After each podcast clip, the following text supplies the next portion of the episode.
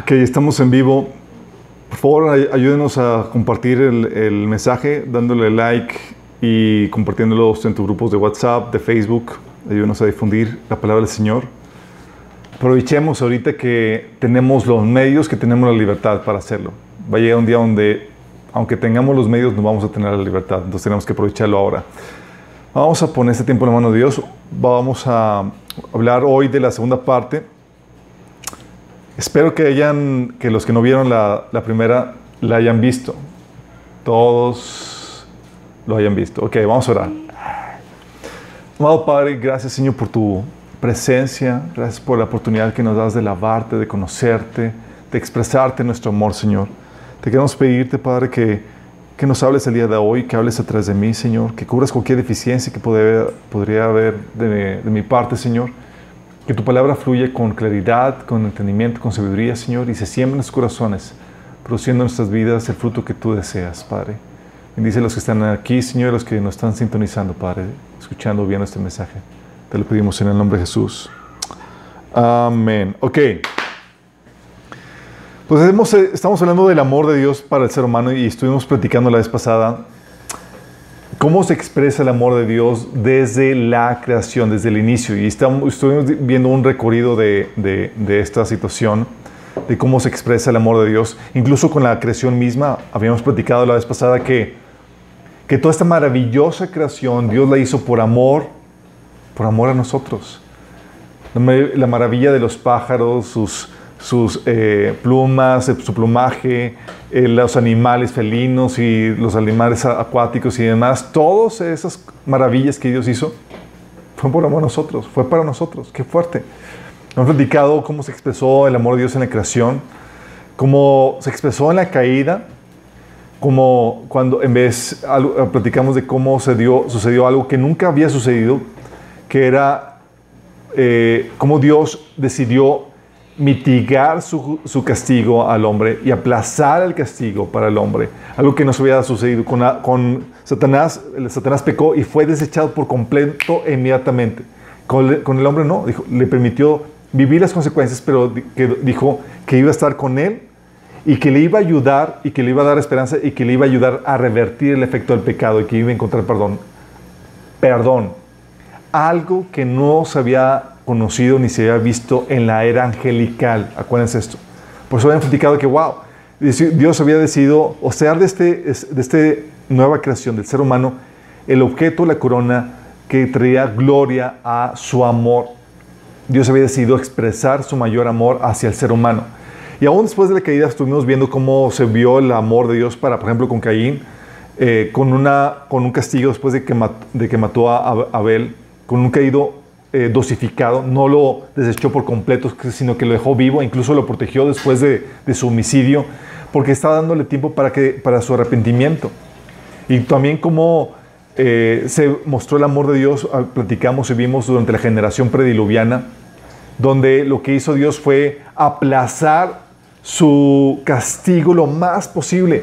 Y por amor estuvo tolerando todo tipo de injusticia, de maldad. Dice la Biblia que ya había llegado a un punto donde de continuo lo que había en el ser humano, en su pensamiento y en su actuar, era malo por completo. O sea, ni una pizca.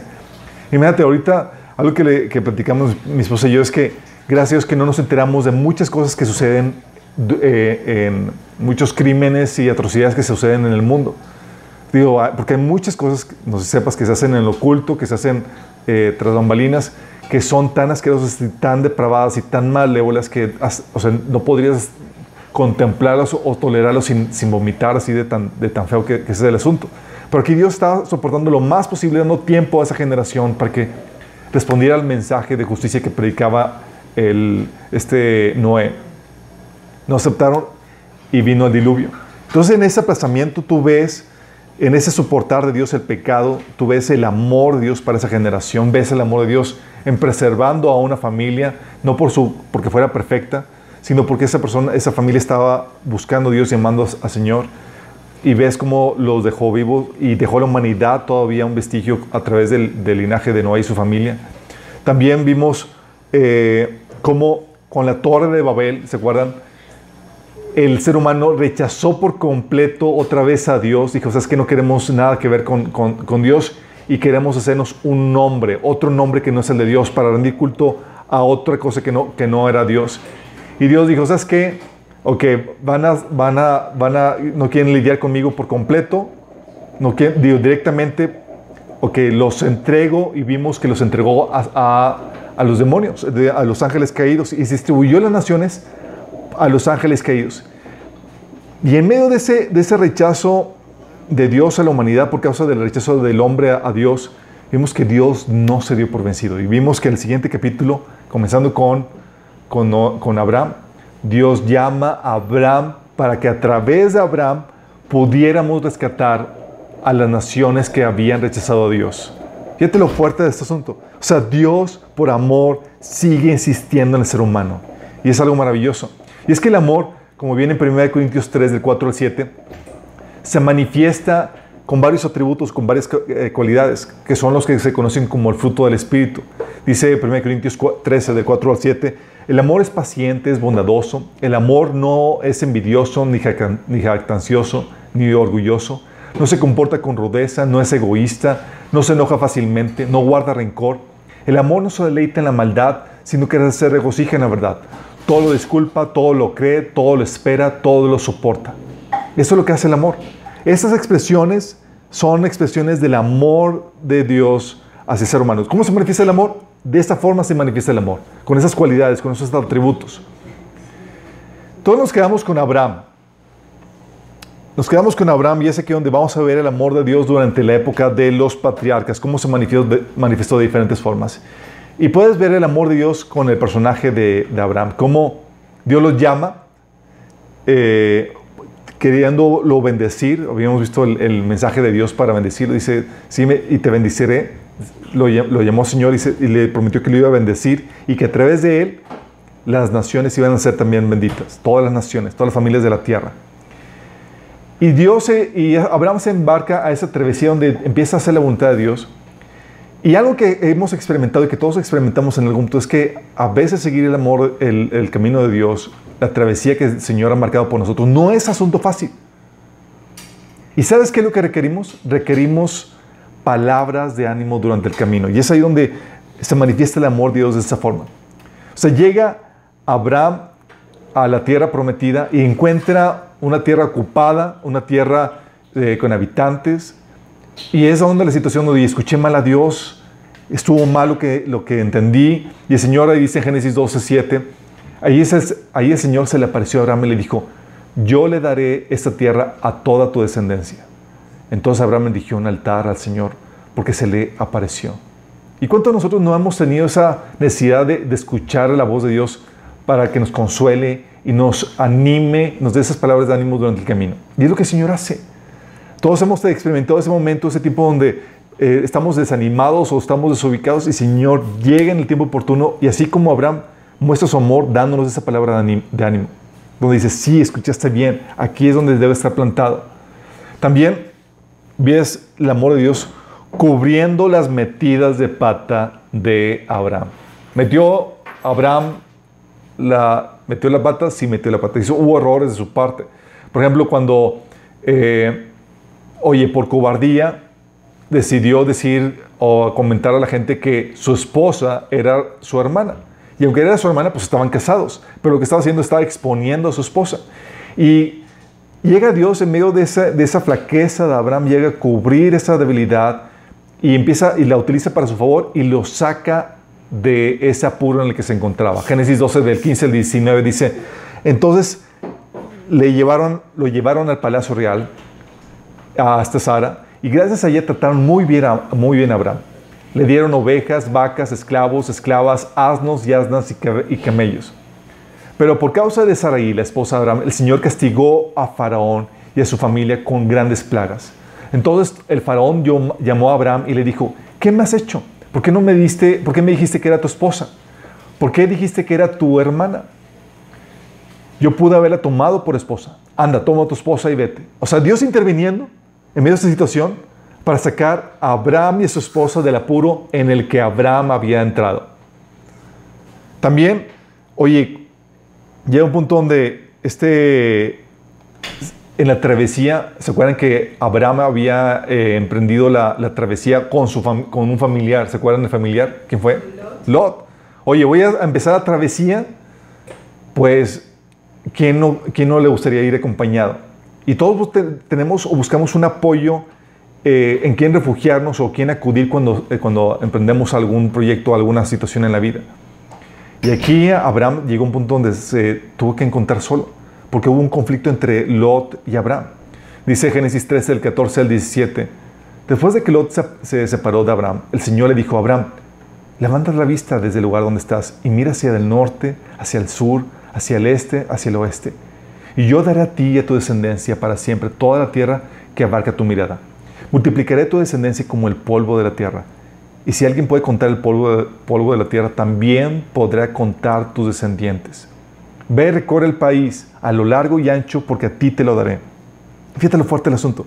Y es algo que hemos visto en, varios episodios en, mi vida personal, donde me quedo solo en una, situación, o incluso en el, episodio eh, de, mi matrimonio. Al inicio, por, eh, problemas de comunicación, eh, la familia de mi esposa no, no nos hablábamos, eh, no, no, nos hablaban. Y mi esposa en ese periodo de recién casados se, se, quedó sin familia, sola. Y recuerdo que en esa, en esa travesía era una situación donde, haz de cuenta como Abraham, que perdió a su, a su apoyo, que era Lot, un familiar suyo, que lo había acompañado en toda su travesía. Y ese día donde el Señor llegaba con palabras de ánimo, decía, hey, aquí estoy, todavía hay propósito, todavía hay plan para ti. Y es lo que Dios hace con nosotros, por amor. En medio de, esas dificultades, cuando nos sentimos solos, abandonados por nuestros familiares o amistades, llega el Señor, así como con Abraham, y empieza a dar las palabras de apoyo que necesitamos. Todo por amor. También ves el amor de Dios cuando tenía que enfrentar problemas para, eh, que sobrepasaban los recursos y habilidades de, Abraham. ¿Se acuerdan cuando, después de que se separó de, de, con Lot, qué pasó con Lot? Lot, su familiar, se metió en problemas. Dice la Biblia en Génesis 14, del 1 al 2, que en esos días estalló la guerra en la región de, en la región. Y Amrafael, rey de Babilonia, Arioc, rey de Elazar, Kedorlamoer, rey de Elam, y Tidal, rey de Goim, lucharon contra Bera, rey de Sodoma, Birsa, rey de Gomorra, Sinab, rey de Adma, Sabner, rey de Seborim, y rey de Bela, también llamada Suar. O sea, eran cinco reyes contra cuatro reyes y los reyes, ¿qué pasó? Lo que, lo que, lo que sucedió. Se llevaron de encuentro a Lot y se lo llevaron cautivo, ¿se acuerdan? Y sabes, estamos hablando de cinco reyes.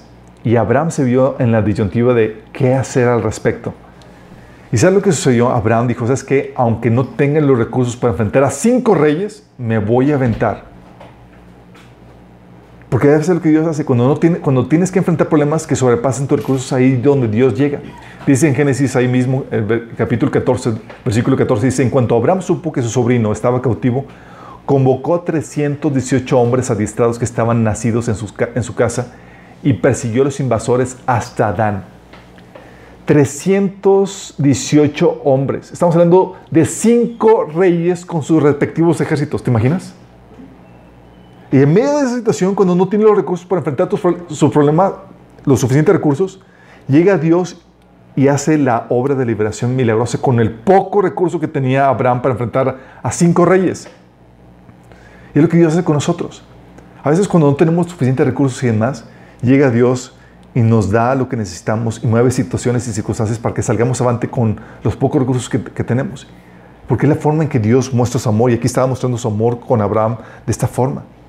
También, oye, pues Abraham venció a los cinco reyes contrincantes y pues llega el temorcito. Porque el temor es, oye, ¿y si se, reagrupan?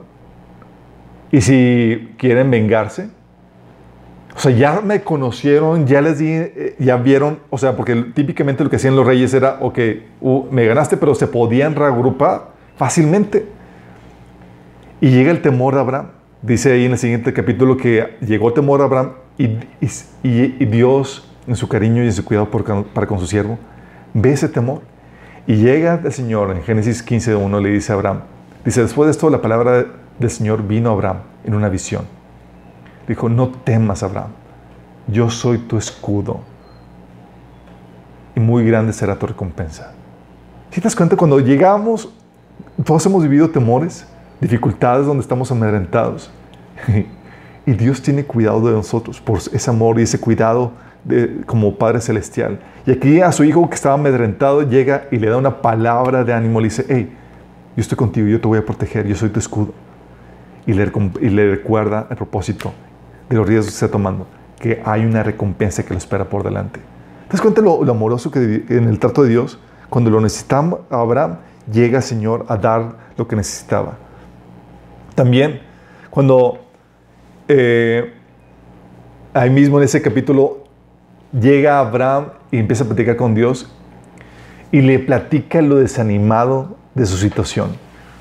Si has hecho la piti para delante de Dios, que dices, es que Señor, tengo esto, no tengo, como cuando estaba soltero, no tengo novia, y me despidieron de trabajo, me hicieron esto, y empiezas la, la piti party. Y aquí Abraham empieza a abrir su corazón con el Señor y empieza a hacer su, empieza a platicarle la situación que le trae desánimo. Génesis 15 del 2 al 6 dice, pero Abraham le respondió, Señor, ¿para qué vas a darme algo si aún sigo sin tener hijos? Y el heredero de mis bienes será Eleazar el de Damasco. Como no me has dado ningún hijo, mi herencia la recibirá uno de mis criados. Y se le hace la pitipara y llega el consuelo de Dios. Dice, no, ese hombre no va a ser tu heredero. Le contestó el Señor, Tú será, tu heredero será tu propio hijo. Luego el Señor le, lo llevó fuera, le dijo, mira hacia el cielo y cuenta las estrellas a ver si puedes. Así de numerosa será tu descendencia. Abraham creyó al Señor el Señor le reconoció como justicia. Si te das cuenta la dinámica de Dios, y es algo que el Señor llega porque sabe que va a haber situaciones donde trae desánimo, te sientes acomplejado, te sientes problemado. Y es algo que vivimos y aprendimos en el taller de, sanidad emocional que el Señor nos enseña a hacer, de llegar con Él a descargar nuestros desánimos, nuestros dolores, nuestras angustias. Y el Señor llega a darnos la palabra de ánimo. Y aquí Señor, esa palabra, esa promesa que el Señor le dio a Abraham, era una promesa para consolar su corazón afligido ante la situación adversa o de desánimo que estaba viviendo.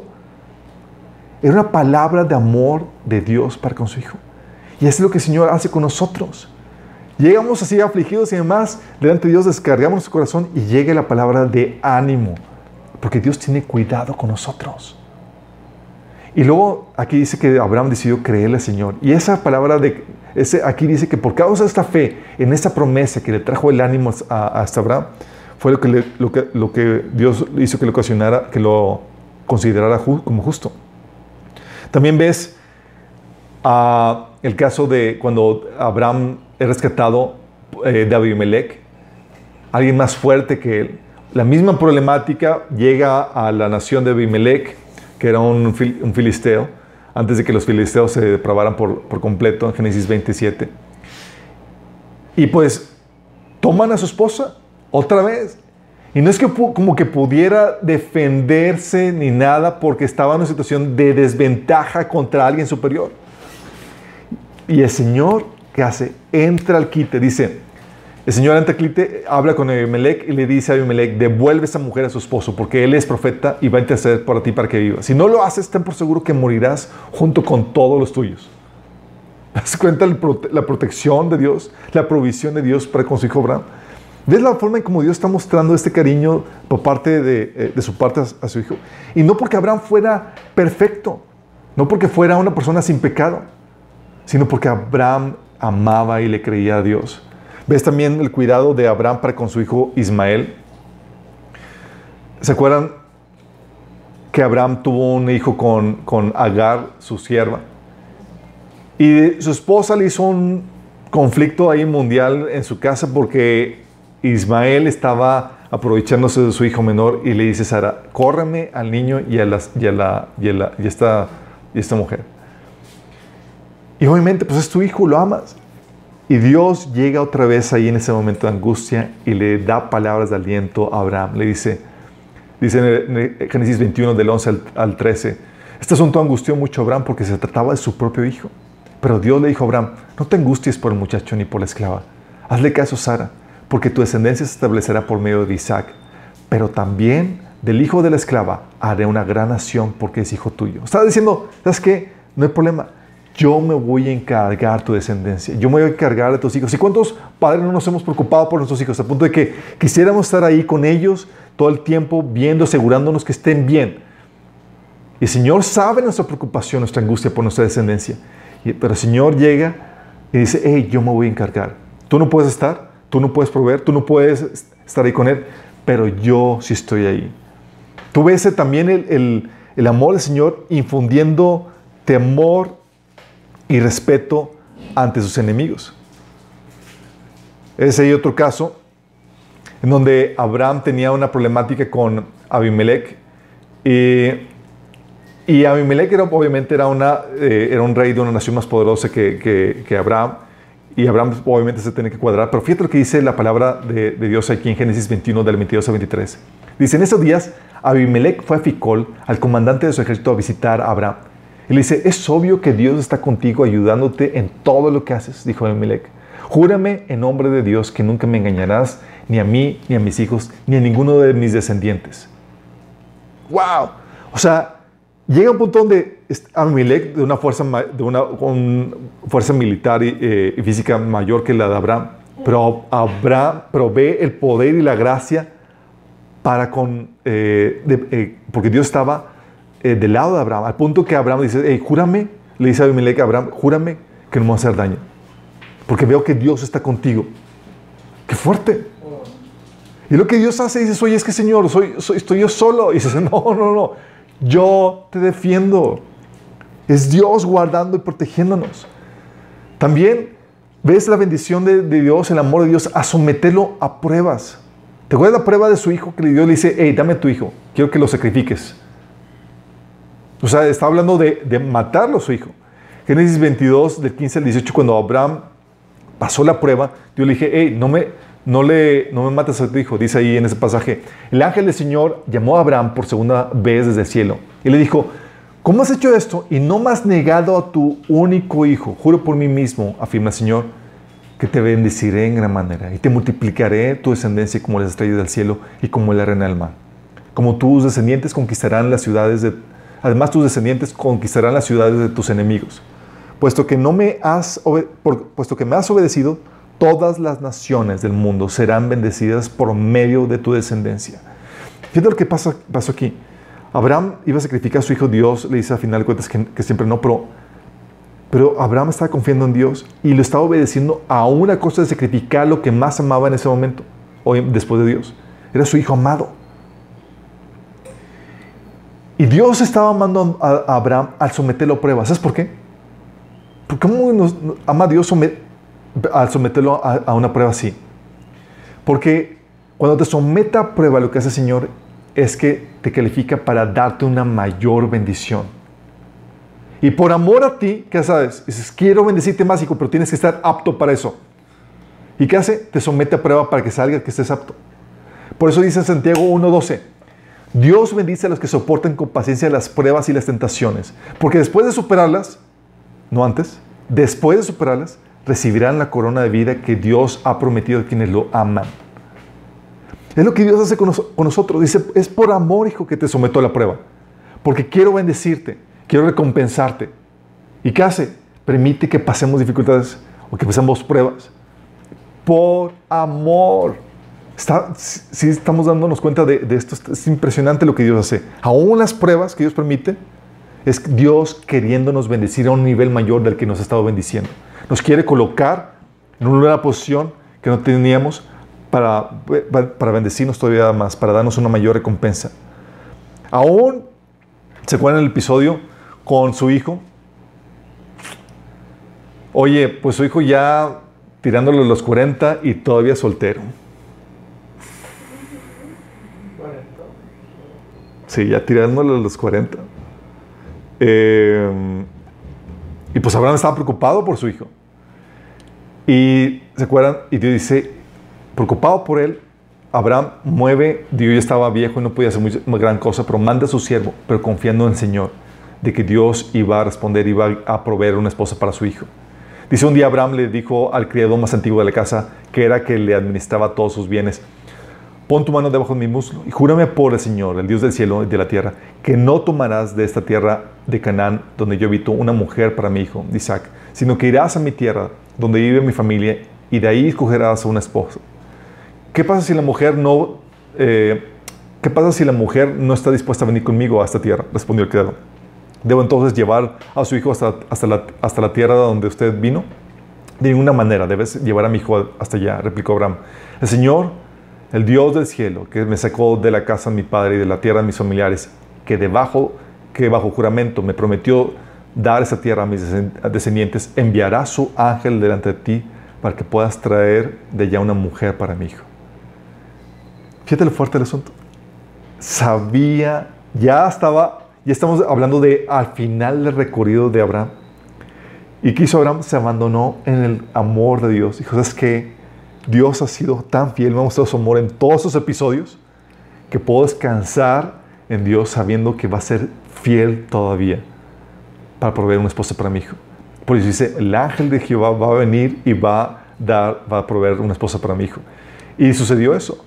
A la hora, el siervo le puso una, le pidió una señal a, Dios y Dios se le concedió en Génesis 24, 26. Ves la, la reacción de, de, este, del siervo que dice, entonces el criado de Abraham se arrodilló y adoró al Señor que está con esas palabras. Bendito sea el Señor, el Dios de mi amo Abraham, que me ha dejado que no ha dejado de manifestar su amor y fidelidad y que a mí me ha guiado a la casa de sus parientes. Ustedes saben la historia. El, siervo le dice, Señor, que la mujer que dé de beber a mis, a camellos sea la mujer que tú tienes preparada para mi siervo. Digo, para, para mi Señor, eh, el, hijo de Abraham. Y sucedió tal cual. Era la hija eh, del familiar de, de Abraham y era la persona que Dios tenía preparado para él. Y era pudo ver ese siervo con claridad el amor y la fidelidad de Dios para con Abraham. Porque es lo que sucede. Cuando experimentas y llevas a un recorrido donde has visto el amor y la fidelidad de Dios, tú te puedes abandonar a ese amor. Te puedes descansar en que Dios va a seguir siendo fiel y mostrando su amor para con los tuyos. Si estás dando cuenta de todos estos detalles amorosos de Dios. Y eso pasa, y no creas que solamente es por Abraham, chicos. Dice la Biblia que, que el mayor en el reino de los cielos, que de todos los personajes del Antiguo Testamento, a este eh, Juan el Bautista era el mayor. Pero el más pequeño del reino de los cielos, que es decir, la era de la iglesia, es mayor que todos ellos. O sea, tú estamos en una posición más privilegiada incluso que la de Abraham. Imagínate. También ves el amor por Sara. Dios manifestó su amor, el amor por Sara. Claro que lo manifestó. ¿Te acuerdas? Primero, resguardándolo de las malas decisiones de su marido. Y vaya que las mujeres necesitan saber que Dios los ama de esa manera. Es como, ¿cómo, me ama, Señor? Te voy a guardar de este cabezón. ¿Sí? El caso de, de, Egipto, ¿se acuerdan que le metió a su esposa en un problema? O en el caso cuando fue con Abimelech, cuando, Dios le dijo, cuando Abraham le dijo a Sara, por favor, di que eres mi hermana para que gracias a ti me vaya bien y, no me, y me dejen con vida. O sea, quería salvar su pellejo a costa de su esposa, imagínate.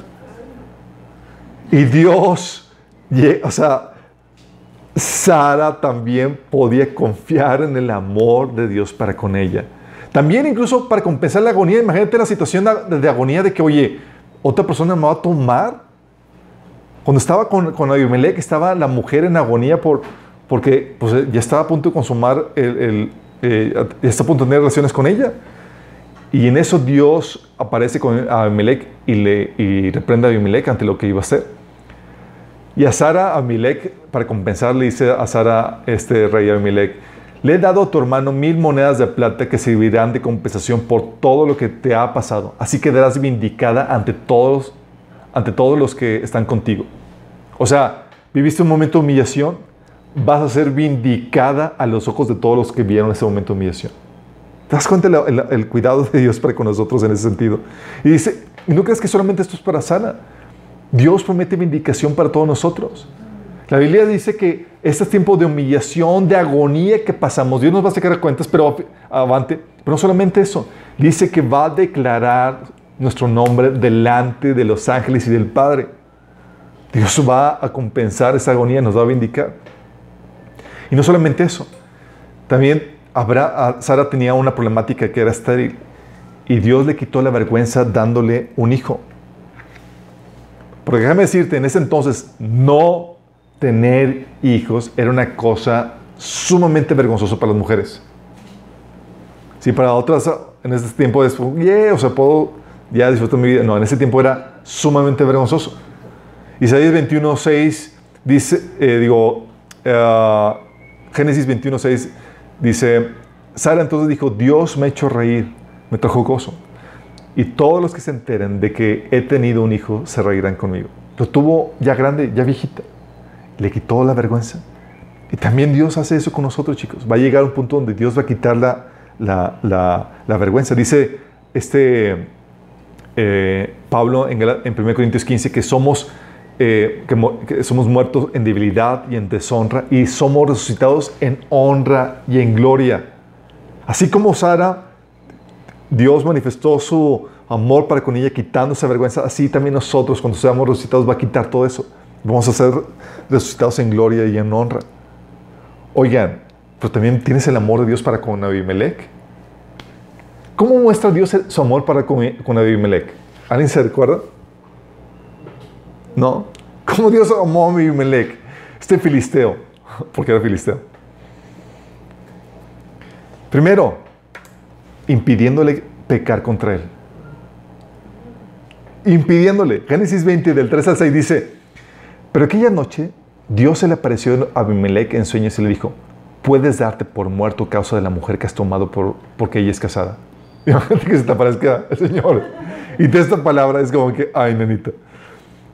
Pero como Abimelech todavía no se había acostado con ella, le contestó, Señor, ¿acaso vas a matar a un, al inocente? Como Abraham me dijo que ella era su hermana y ella me lo confirmó, yo hice todo esto de buena fe y sin mala intención. Sí, ya sé que has hecho, que has hecho todo esto de buena fe, le respondió el Señor en el sueño.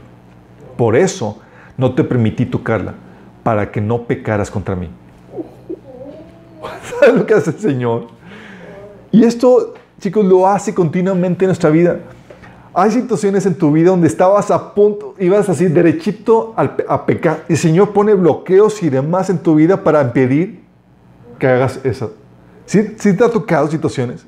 Yo en mi caso, vivido una situación donde Dios me ha salvado de mí mismo, de pecar en ignorancia o a sabiendas de alguna debilidad. Tienes el caso, así como sucedió con David, eso, por amor Dios también hizo lo mismo con David. ¿Se acuerdan cuando este, eh, David iba a derramar eh, la sangre de Nabal y todos los hombres de la casa de Nabal porque no le habían convidado alimentos? Llega la esposa de, de, Nabal a abordar a David ya cuando venía David a matar a toda la casa de Nabal y le, lo persuadió a que no matara, a, que no se vengara eh, por sí mismo. Primera Samuel 25, 26 dice, dice David a, la esposa de Nabal, pero ahora el Señor, ah no, le dice Nabal a David, dice, pero ahora el Señor le ha impedido a usted derramar sangre y hacerse justicia con sus propias manos. Tan cierto como el Señor y usted viven, tan cierto como el Señor que tan cierto como que el Señor y usted viven. Por eso pido que sus enemigos y todos que quieran hacerle daño les pase lo mismo que, a Nabal. O sea, estaba persuadiendo eh, a que no se vengara y eh, David reaccionó, dijo, bendita seas porque llegaste en tiempo oportuno, impediste que, que, no me vengara. Y a veces hacemos eso, que estamos directo así rumbo al pecado por ignorancia o por debilidad. Y el Señor llega al rescate y por amor a nosotros. ¿Por qué? Porque la paga del pecado va a tener destrucción, va a traer consecuencias terribles y el Señor nos bloqueó el asunto para que no pecáramos. Bendito sea que nos trae que impide que, que, nos pone bloqueos y, y, nos pone estorbos. Cada vez que hace el Señor pone circunstancias, estorbos, llega personas, te jalan la oreja, te hacen recapacitar, así como la esposa de Naval con David. De una u otra forma, Dios muestra su amor haciéndote, eh, poniendo bloqueos en tu, vida o haciéndote recapacitar para que no peques contra Él. Y, y también con, con Abimelech, tú ves que Dios le mostró su amor trayendo restauración. Trayendo restauración, sí, porque había venido castigo por parte de, Dios para con la familia de Abimelech. Dice en Génesis 20, del 17 al 18. Entonces Abraham oró a Dios y Dios sanó a Abimelech y permitió que su esposa y sus siervos volvieran a tener hijos. porque a causa de lo ocurrido con Sara, la esposa de Abraham, el Señor había hecho que todas las mujeres en la casa de Abimelech quedaran estériles.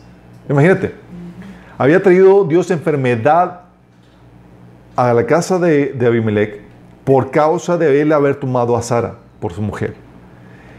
Y Dios muchas veces caemos en pecados y demás y nos jala las orejas por medio de consecuencias negativas.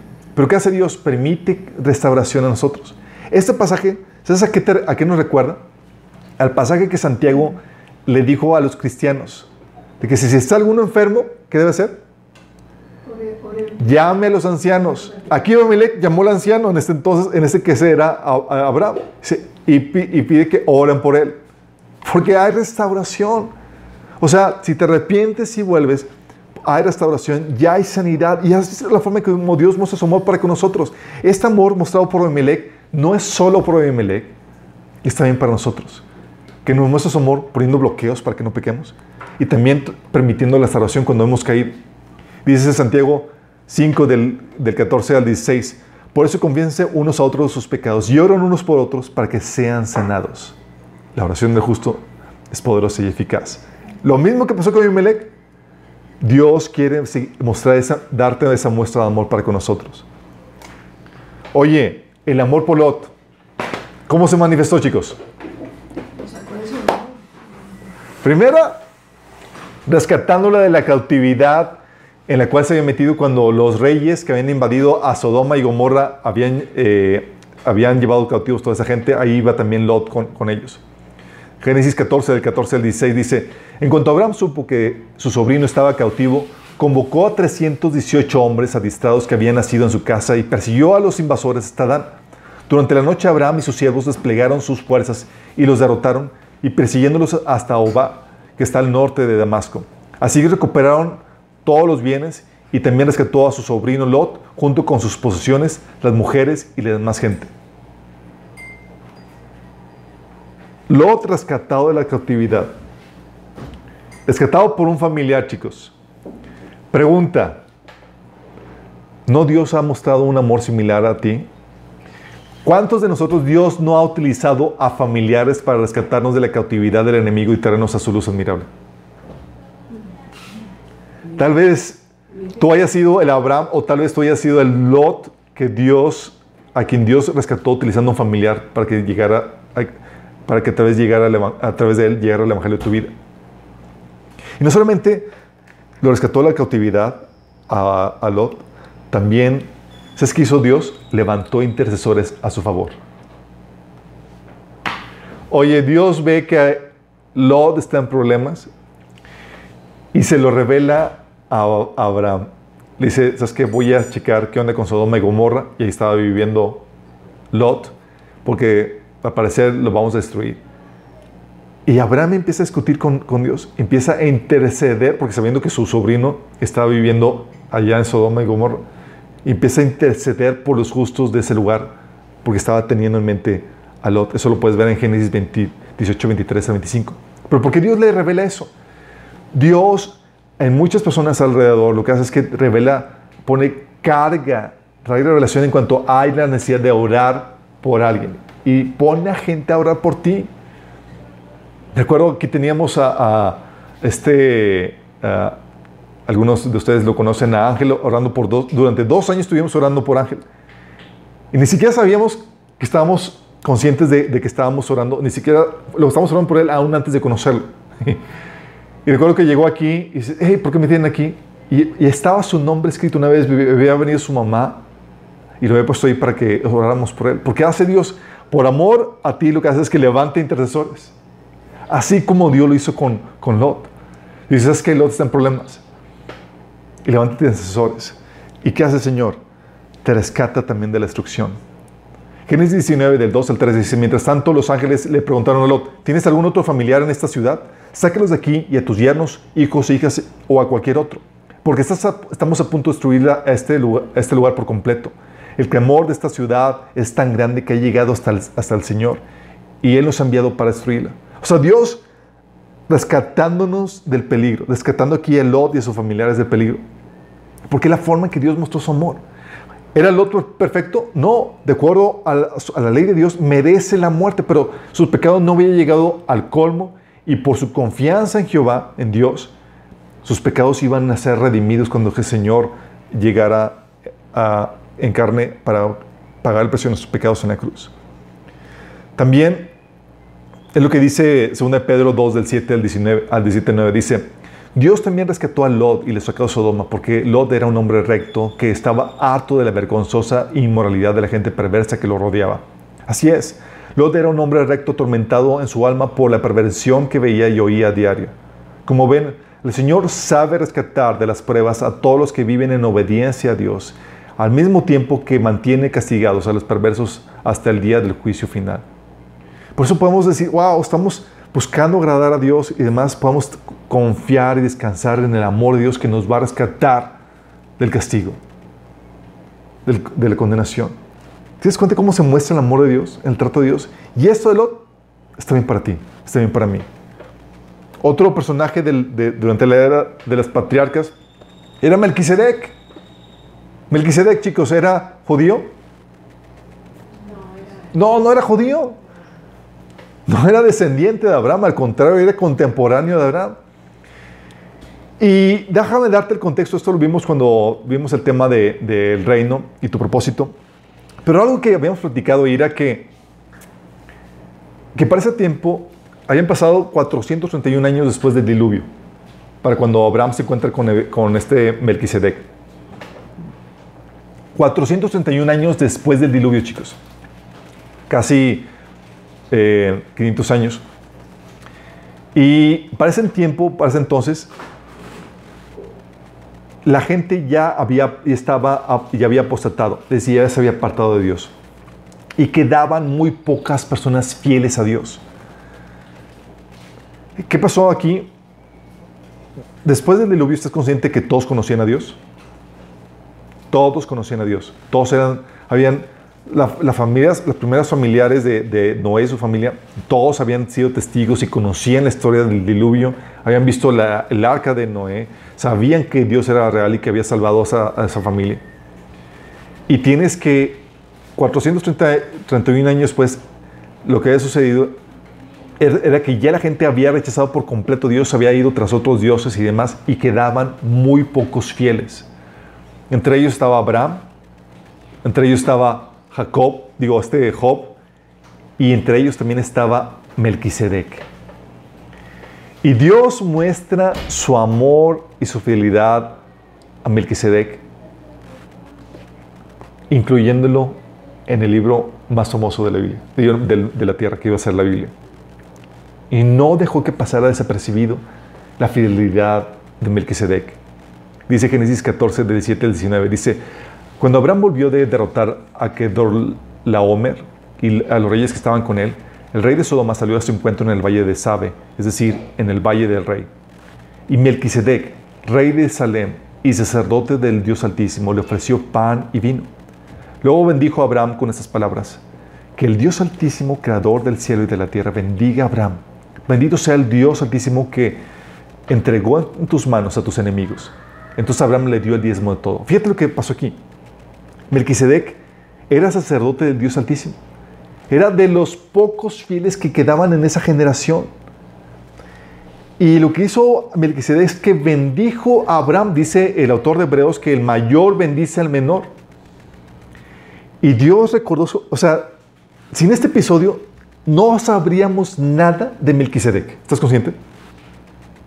Pero Dios quiso honrar a su siervo y lo quiso plasmar y puso, hizo que las historias de Melquisedec y Abraham se intersectaran, se interconectaran para poderlo incluir en la Biblia. Y de así, solamente este episodio, chicos, son unos cuantos versículos para que fuera recordado para siempre. Al punto que en el Salmo 110, versículo 4, dice Dios acerca del Mesías. Dice, el Señor ha jurado y no cambiará de parecer y le dice al Mesías, tú eres sacerdote para siempre según el orden de Melquisedec. ¿Según el orden de quién? ¿De Melquisedec? ¿De los levitas? No, de Melquisedec. Y el autor de Hebreos todavía ahonda más diciendo que, cuán grande fue Melquisedec porque dio, el, el patriarca, el padre de los judíos, dio el diezmo a él. Imagínate, pequeña aportación ahí, pequeños versículos. Pero lo que hizo Dios estaba honrando la fidelidad de estos pocos siervos que estaban manteniéndose fieles al Señor. E hizo que su nombre pasara, no pasara de, largo, sino que lo recordó y lo honró al punto que lo ligó con el Mesías, diciendo que la, el, el sacerdocio de Melquisedec iba a trascender en la figura del Mesías. Iba a ser para siempre el Mesías sacerdote según la orden de Melquisedec. ¿Por qué? Porque Dios no olvida tu amor y servicio. Hebreos 6.10 dice, pues Dios no es injusto, no olvidará con cuánto esfuerzo han trabajado para Él y cómo han demostrado su amor por Él sirviendo a otros creyentes como todavía lo hacen. ¿Qué hace Dios? Dios ve eso y decide honrar. Dios no es, justo, no es injusto para olvidar eso. Y tú puedes ver este amor derramado en Melquisedec a traerlo a una honra eterna, al usar su nombre como eh, parte del sacerdocio que, el Mesías iba a ejercer durante por la eternidad. Imagínate así de fuerte. Y es lo que Dios hace con, con nosotros también. Ves también el amor de Dios con Agar. Agar representa a todas esas esposas afligidas o madres solteras que no tienen el apoyo de su esposo o que están siendo afligidas. Génesis 16, del 6 al 13, fíjate lo que sucedió. Saben que Agar se metió eh, en una problemática familiar donde Sara estaba siendo, estaba maltratando a Agar. Dice Génesis 16 del 6 al 13. Entonces Sarai comenzó a trabajar, tratar a Agar con tanta dureza que al final ella, ella huyó. ¿Por qué? Porque se encontró que Agar estaba eh, embarazada y ella dijo, pues aquí ya, pues ya tengo un privilegio especial porque yo soy la, la, la voy a ser la mamá del hijo de, de, mi Señor. Y Sara, y hubo un conflicto ahí entre mujeres que cocinó que, que Saraí tratara con dureza a Agar. Sara empezó, así es, pues es que también es su, era la señora, ¿sí? Era la, seguía siendo la sierva de, de, de Sara. Y fíjate el que pasó. Entonces ella eh, ella huyó de, con su sierva. O sea, Dios estaba viendo la situación, la, dinámica. Versículo 7 dice, el ángel del Señor encontró a Agar en el desierto junto a un manantial de agua en el camino que, lleva, lleva a Ashur. El ángel le dijo, Agar, sierva de Sarai, ¿de dónde vienes y hacia dónde vas? Estoy huyendo de mi señora Sarai, contestó ella. El ángel del Señor le dijo, regresa a tu señora y sométete a su autoridad Después añadió, yo te daré más descendientes de los que puedas contar. El ángel también le dijo, ahora estás embarazada y darás a luz un hijo. Lo llamarás Ismael, que significa Dios oye.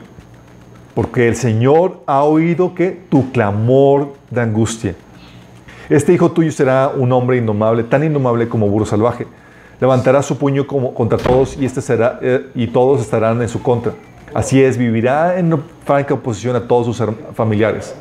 A partir de entonces, Agar utilizó otro nombre para referirse al Señor quien le había, quien le había hablado. Ella dijo, tú eres el Dios que me ve. También dijo, de verdad he visto aquel que me ve. Qué fuerte.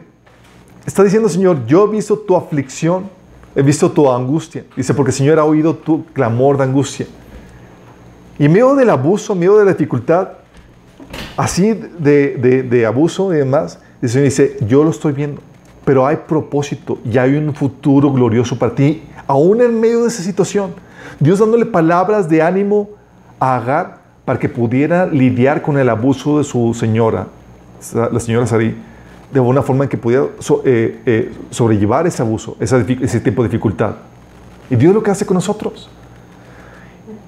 Luego la situación se complica todavía más porque Abraham decide abandonar a Agar y a su hijo. ¿Cuántas madres no hay abandonadas? Y con hijos sin padre. Hay madres abandonadas y hay hijos abandonados. Y es aquí donde Dios, fíjate cómo muestra su amor para con ese tipo de personas. Génesis 21, del 14 al 21, dice, al día siguiente Abraham se levantó de madrugada, tomó un pan y un odre de agua y se los dio a Agar, poniéndoselo sobre su hombro. Luego lo entregó, le entregó a su hijo y la despidió. O sea, puso un odre de agua y pan y se los dio a Agar y le dio a Ismael y los despachó. Imagínate fuerte el asunto. Agar partió y anduvo errante por el desierto de Berseba. Cuando se acabó el agua de odre, puso al niño debajo de un arbusto y fue a sentarse sola a cierta distancia, pues pensaba, no quiero ver morir al niño. ¿Y te cuenta cómo se sentía desolada? Así desconsolada, sola. En cuanto ella se sentó, comenzó a llorar desconsoladamente. Aquí se sentía sola y estaba haciendo, estaba llorando desconsoladamente. Dice, cuando Dios oyó al niño sosollar, el ángel de Dios llamó a Agar desde el cielo y dijo, ¿qué te pasa, Agar? No temas, pues Dios ha escuchado los sollozos del niño. Levántate y tómalo de la mano, y yo haré de él una gran nación. En ese momento Dios le abrió a Agar los ojos y ella vio un pozo de agua. Enseguida fue a llenar el odre y le dio de beber al niño. Dios acompañó al niño y este fue creciendo y vivió, con el, eh, vivió en el desierto y se convirtió en un experto arquero. Habitó en el desierto de Parán y su madre lo casó con una egipcia. A un niño abandonado que parecía que no tiene futuro, ¿quién se convirtió en su papá? Dios. Dios, dice, Dios acompañó al niño. Y es lo que Dios hace. Por amor a este, a este hijo abandonado, a esta madre abandonada, dice, ¿sabes qué? No está tu esposo, no está tu padre. Yo me he convertido en tu esposo. Yo me he convertido en tu padre. Y Dios estuvo ahí con ellos. Y sacó adelante al hijo y sacó adelante a ella. ¿Quién fue el que le proveyó el agua? ¿Quién fue el que le abrió los ojos? Era Él, el Dios celestial, el, su Padre celestial, que estaba mostrando su amor a esta mujer abandonada y a este hijo abandonado. Y es así lo, es lo que hace con nosotros. A veces, por situaciones o pecados o fallas de nuestros padres, fuimos abandonados o nuestros esposos nos, abandonaron. Y es ahí donde Dios entra al quite por amor, por amor a nosotros. ¿Estás consciente de esto? Oigan, ¿y qué del amor de Dios por Sodoma y Gomorra? ¿Amor de Dios para Sodoma y Gomorra?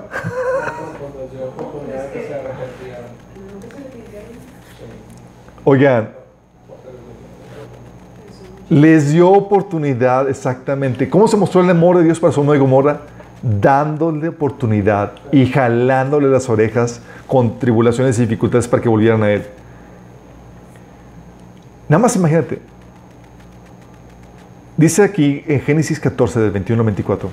Resulta que el valle, el valle del Mar Muerto estaba lleno de pozos. ¿Se acuerdan que los, había, se habían reunido cinco reyes para pelear contra los reyes de Sodoma y Gomorra y otros aliados? Y esos reyes fueron los que llevaron cautivos a Sodoma y Gomorra y también al hijo de Lot.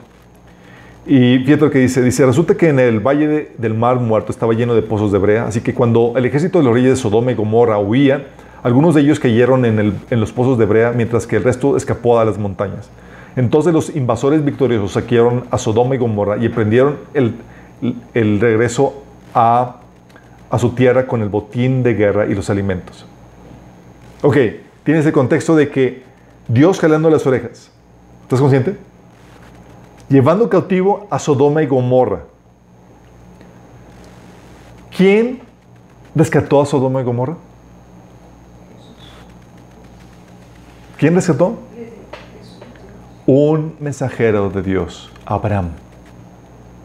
Abraham llegó con sus 318 hombres, fue peleó contra los reyes y rescató a Lot. Y no solamente Lot, rescató a Sodoma y Gomorra, chicos. ¿Estás consciente de eso?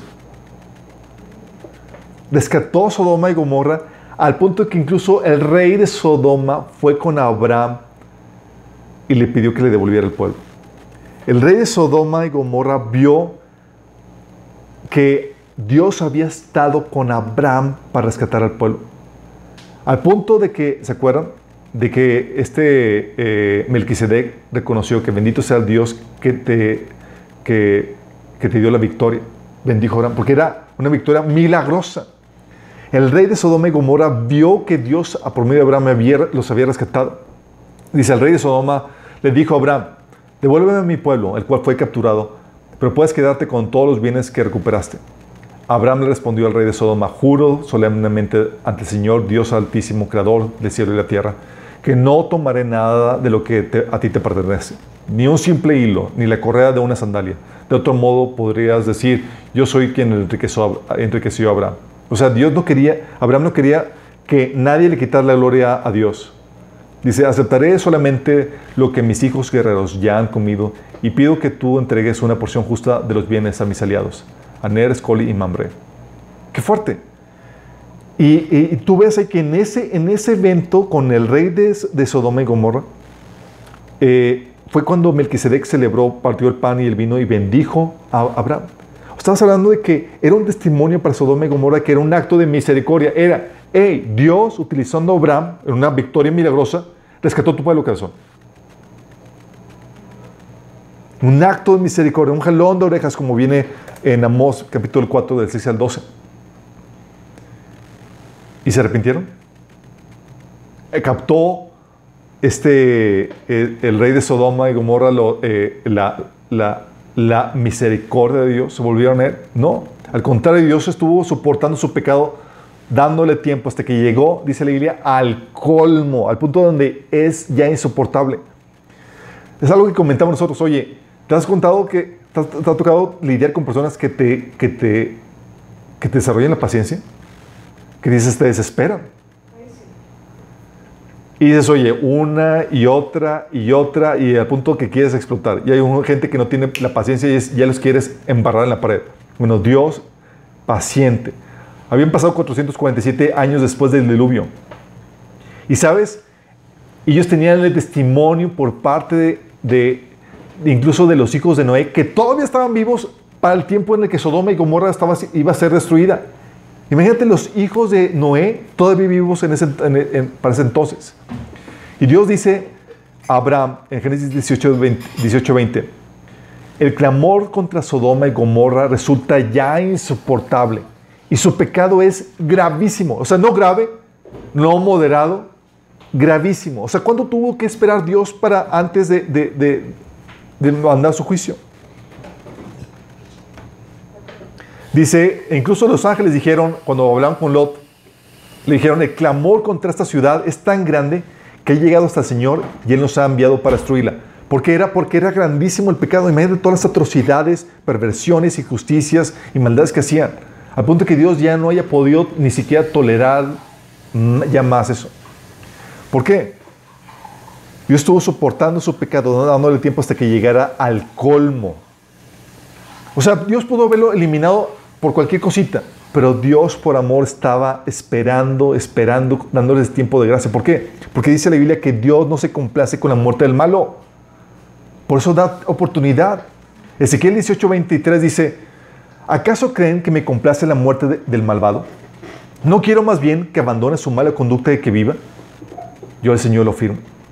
O 2 Pedro 3:9 que dice, el Señor no tarda en cumplir su promesa. Y aquí está hablando de la promesa de la segunda venida aunque lleva dos mil años ya. Nosotros ya queremos que venga, pero ¿sabes por qué todavía demora? Dice, porque no quiere que nadie perezca, sino que todos se arrepientan. Él dice, Él tiene paciencia con ustedes. Lo grueso de este pasaje es que no está hablando de la gente de afuera de la iglesia, está hablando de los cristianos, porque muchos dentro de la iglesia que todavía no agarran el 20 y que todavía no se entregan genuinamente al Señor. Imagínate. Y entonces diciendo, Señor, porque es paciente con ustedes, porque no quiere que nadie perezca, sino que todos se arrepientan. Y Dios por eso es paciente, aplazando el castigo hasta que llegue al punto del colmo, donde ya es gravísimo. Eso es la forma en que Dios, como Dios muestra el amor y mostró su amor con Sodoma y Gomorra, lo sigue mostrando, aplazando el castigo por amor al pecador. Oye, Luego tienes el amor de Dios por Isaac. Bendiciéndolo desde, el inicio. ¿Te acuerdas cuando Dios le dice, se aparece con Isaac? En Génesis 17, del 7 al 8. Y es aquí donde me, fascina esto. Pregunta, ¿por qué Dios amó a Isaac? ¿Porque era muy bueno? Porque era hijo de Abraham. Y es aquí donde quiero que entiendas algo muy importante del amor de Dios. el amor de Dios es arbitrario. Es arbitrario. Tú puedes estar en una situación, una situación que nada que ver, pero Dios a ti, resultó que a ti te ama por causa de otra persona más.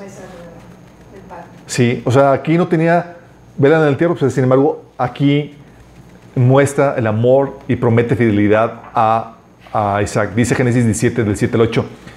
Dios a Isaac, estableceré mi pacto contigo y con tu descendencia como pacto perpetuo por todas las generaciones.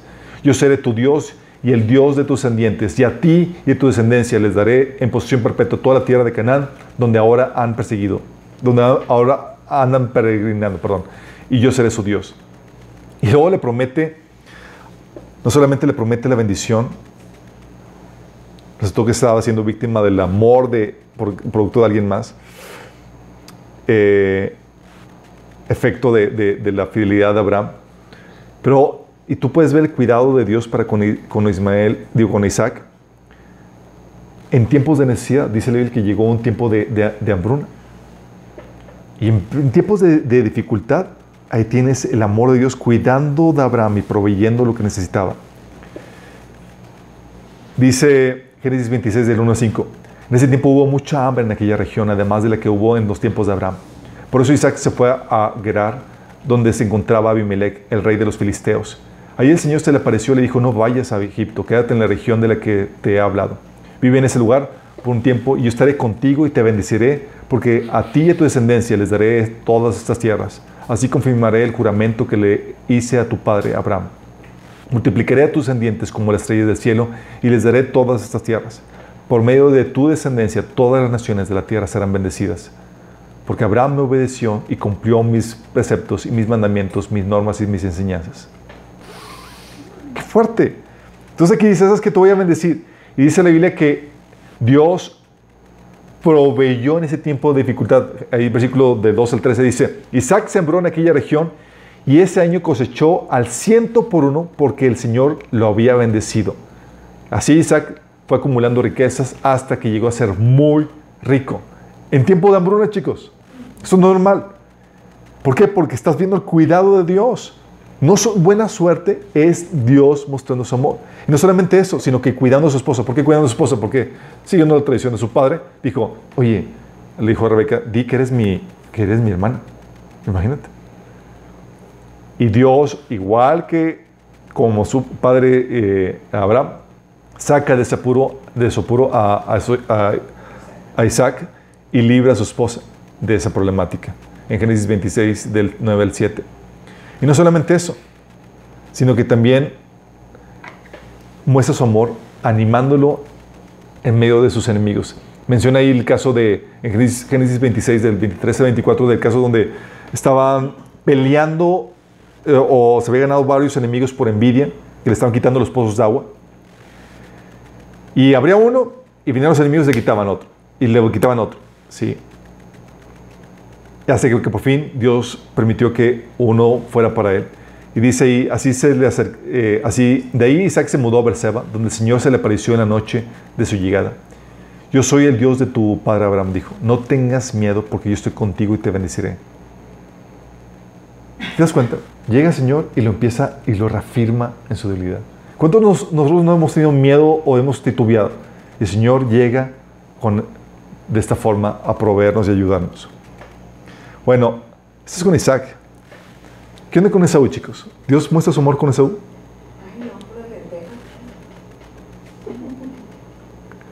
Fíjate, la Biblia habla de Esaú no en muy buenos términos. De hecho, la Biblia dice que era un profano. Hebreos 12, 16 dice, asegúrense de que ninguno sea inmoral ni profano como Esaú. Dice que cambió sus derechos de primer hijo varón por un simple plato de comida. O sea, varón, no valoró lo, que Dios valoraba y lo rechazó los propósitos de, Dios para su vida. Y sin embargo, chicos, ¿qué crees? ¿Ves el cuidado de Dios con Esaú? Por ejemplo, dándole abundante provisión. Al punto de que tenían que separarse él y su hermano por tanta provisión que tenían. Génesis 36, 7 dice, los dos habían acumulado tantos bienes que no podían estar juntos. La tierra donde vivían no bastaba para alimentar el ganado de ambos. ¿Te imaginas? la provisión de Dios para Esaú, el cuidado de Dios para Esaú. Fue así como Esaú, o sea, Edom, se sentó en la región montañosa de Seir. No solamente dio abundante provisión a Esaú, sino que hizo que se convirtiera en una gran nación. Génesis 36, del 31 al 43, habla de que esta nación, esta nación en la cual los descendientes de, Edom tuvieron grandes reyes y que Esaú era, fue el padre de los edomitas con grandes reyes. No solamente eso, ¿sabes también Dios que, que ordenó, por amor y consideración a, Esaú y su descendencia, mandó que no aborrecieran a los, a los edomitas, a los, a los, a los judíos. Dice Deuteronomio 3, 23, 7. No detestes a los edomitas ni a los egipcios, porque los edomitas son, los son tus parientes y porque volviste como extranjero entre los egipcios. O sea, Dios cuidando de que, ¿sabes qué? Que no hay rivalidad. Ustedes israelitas, no los aborrezcan. Amen a, sus, a, sus familiares, a sus parientes, los edomitas. Dios cuidando eso. Por amor de Edom, su descendencia. ¿Estás consciente de eso? Y no solamente eso, Dios proveyendo la oportunidad para que descendientes de Edom se acercaran a Dios, a pesar del odio y del rechazo de Edom para con los israelitas. Dice Deuteronomio 23, 7, dice, podrán entrar en la asamblea del Señor la tercera generación de los edomitas y de los egipcios. La tercera generación. Es que, oye, nos trataron mal los edomitas, no importa. Vamos a dar chance a que a partir de la tercera generación puedan acercarse de nuevo cuenta a Dios. Porque acuérdense que el templo de Dios estaba en medio de Israel, en la asamblea de Israel, y no podían acercarse a menos que, Dios lo permitiera. Y aquí está Dios abriendo la oportunidad para que el pueblo de los edomitas pudieran volver a él los que quisieran. Y aquí es aquí donde llega la pregunta, chicos, que sé que algunos tienen, los que conocen la Biblia. Oye, ¿pero qué es uno fue rechazado desde antes de nacer por Dios? ¿Aborrecido por Dios antes, desde antes de nacer?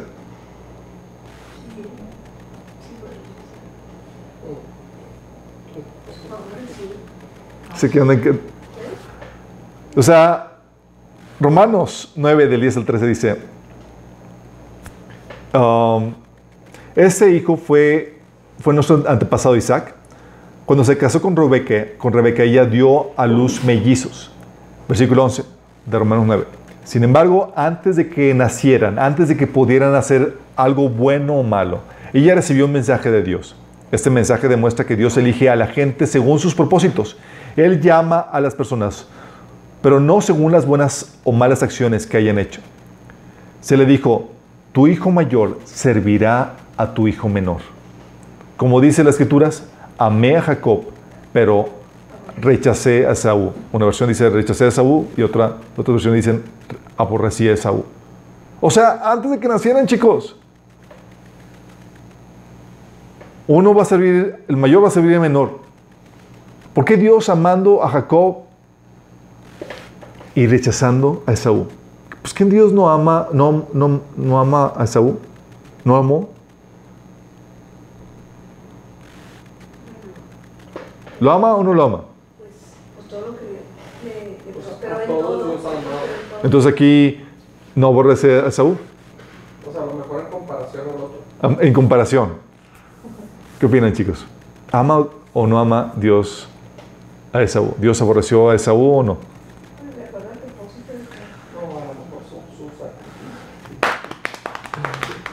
Sorry chicos, pues tengo que ponernos a pensar un poco. Ok, va. El enigma se resuelve. Déjame decirte, hay dos perspectivas bajo las cuales se ven las cosas. Bajo la perspectiva eterna, ya están definidos quiénes son los amados, es decir, los escogidos, y quiénes son los rechazados. Porque Dios conoce el resultado final desde, ¿desde cuándo? Desde el inicio, bajo la perspectiva eterna. ¿Estamos conscientes de eso? Bajo la perspectiva eterna, por eso sabemos que la salvación no se pierde, porque Dios ya conoció los suyos. ¿Vamos? Bajo la perspectiva eterna, ya está definido quiénes son los escogidos, los amados, y quiénes son los rechazados, los odiados. ¿Estás consciente de eso? Por eso dice Romanos 8 del 29 al 30. Porque los que Dios conoció de antemano, ¿de cuándo? De antemano. También los predestinó a ser transformados según la imagen de su Hijo, para que Él sea el primogénito entre muchos hermanos. A los que predestinó también a los que predestinó también los llamó, a los que llamó también los justificó, y a los que justificó también los glorificó. Aquí está hablando a los predestinados para ser hijos conforme a la imagen de su Hijo. ¿Sí? O sea, desde antes ya hay gente que Dios sabe que lo va a amar, que lo va a rechazar, y, es, y en base a ese amor, a ese rechazo, Dios los va, los va predestinando. Dice Romanos 9:22. ¿Y qué si queriendo mostrar su ira y dar a conocer su poder, soportó con mucha paciencia a los que eran objeto de su castigo y estaban destinados a la destrucción? Entonces tienes por un lado gente predestinada para ser conforme a la imagen de Jesús y con gloria y honra, y otros destinados a destrucción. ¿Por qué? También Dios, porque Dios conoce desde antes, te conoce, sabe qué decisiones vas a tomar, sabe, sabes cómo hacer. Por eso Dios le decía a Jeremías, te conocía aún antes de haberte formado en el vientre de tu madre, aún antes de que nacieras. Te aparté y te nombré profeta de las naciones. O sea, Dios te conocía antes de, de tu existencia, chicos. Es la omnisciencia de Dios. Por eso, bajo esta perspectiva eterna, Dios ya sabe de antemano quiénes lo van a amar y quiénes lo van a rechazar. Quiénes son los amados y quiénes son los escogidos. Sí. Por eso, Jesús podía decir a las personas que lo confesaban como Señor y Señor, Mateo 7, 22, 23, decía, muchos me dirán aquel día, Señor, Señor, ¿no profetizamos en tu nombre y en tu nombre expulsamos demonios e hicimos muchos milagros? Entonces les diré claramente, jamás los conocí, aléjense de mí, hacedores de maldad. Porque bajo la perspectiva, no fue como que te conocí un rato, pero después ya no. Bajo la perspectiva eterna, es decir, nunca fuiste mío. ¿Estás consciente de eso? Nunca fuiste mío. Jamás los conocí. Primera de Juan 2.19 dice, esas personas salieron de nuestras iglesias, pero en realidad nunca fueron parte de nosotros. De haber sido así, se habrían quedado con nosotros. Al irse, al irse demostraron que no eran parte de nosotros. Fíjate cómo dice Juan, dice, salieron porque en realidad nunca fueron parte de nosotros. O sea, no fueron de los escogidos.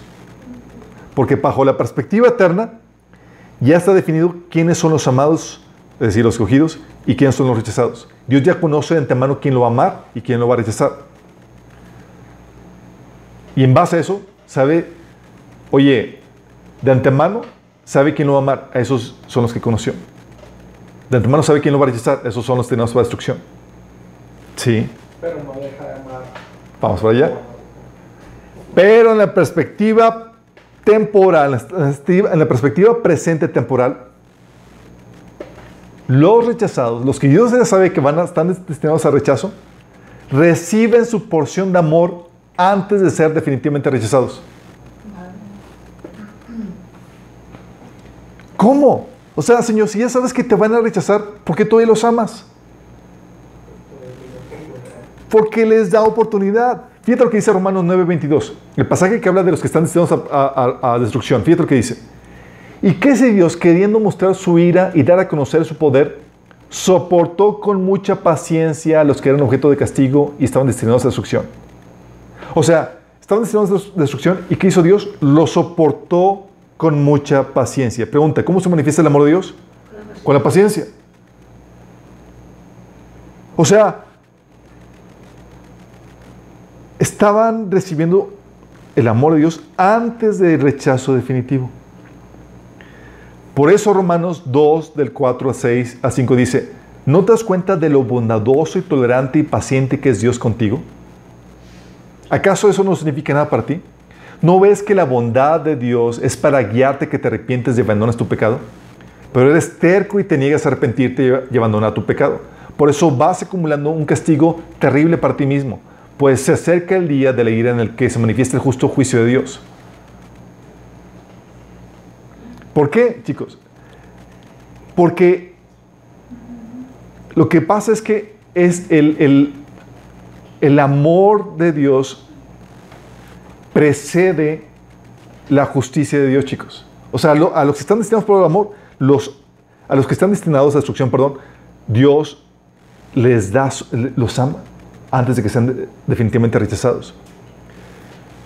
Por eso Jesús nos dice en Mateo 5:45, hablando y compartiendo este, este amor, este, el corazón del Padre, ama a tus enemigos, llora a los que te persiguen, ora por los que te persiguen.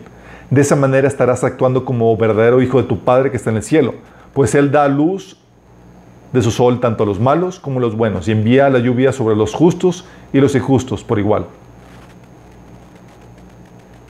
¿Te das cuenta? Porque el amor de Dios precede el juicio, chicos. Derrama su amor aún a aquellos que están destinados a, destrucción. Les da, es bondadoso, tolerante y paciente. lo soporta hasta que llegue al colmo. ¿Estás entendiendo? Todo bajo la perspectiva presente,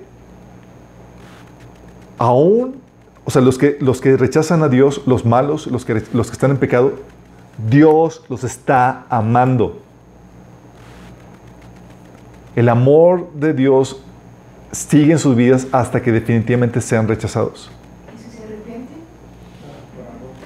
Por eso está del amor de Dios. porque el propósito del amor de Dios, la bondad, la tolerancia, es para traernos, para traerlos arrepentimiento. Pero si te das cuenta cómo se derrama, antes de derramar su juicio, su castigo, se derrama el amor sobre los, sobre los injustos, sobre los malos. ¿Estás consciente de eso? Por eso, pero, por eso, aunque sabe lo que va a pasar, chicos, Dios sabe quiénes van a, lo van a amar y quiénes lo van a rechazar definitivamente. Pero, aunque sabe lo que va a pasar, ¿sabes qué hace Dios? Los trata de acuerdo a su comportamiento y decisión presente. Hoy me amas, hoy decides obedecerme, te voy a tratar en acorde a tu decisión presente. No en base a lo que yo sé que ya va a pasar, sino en base a lo que sé, a lo que estás, a cómo te estás comportando ahorita. Por ejemplo, en Ezequiel 33, del 12 al 16, dice, dice, hijo de hombre, da este mensaje a tu pueblo. La conducta recta de los justos no los salvará si se entregan al pecado ni la mala conducta de los malvados los destruirá si se arrepienten y los abandonan sus pecados.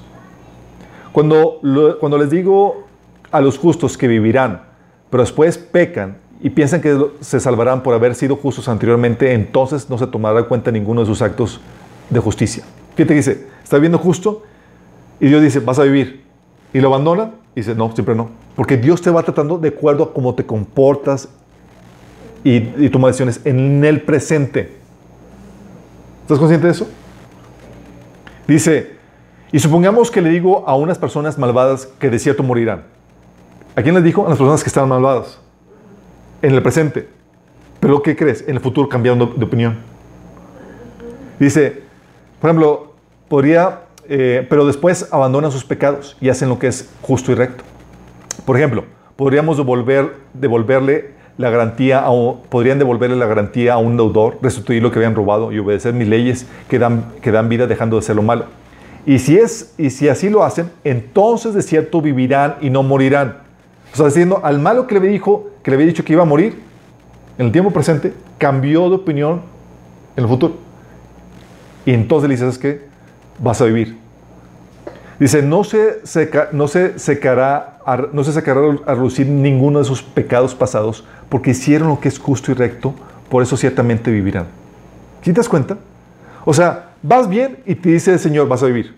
Y luego, ups, te volviste a lo malo y dice Señor, vas a morir. ¿Por qué?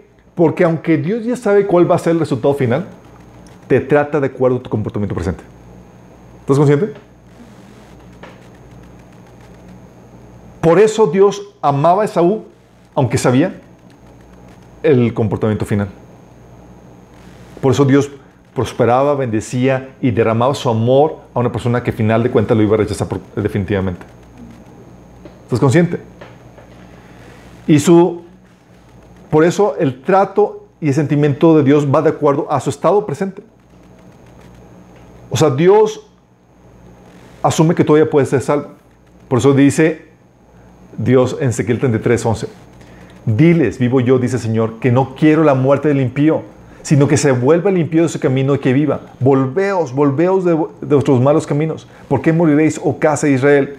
O sea, ¿te estás comportando mal? ¿Sí? Pero Dios ve que todavía puedes ser salvo. Y te comporta porque todavía no es definitivo tu rechazo para con Dios. Mientras que no tomes una decisión definitiva, te sigue dando la oportunidad.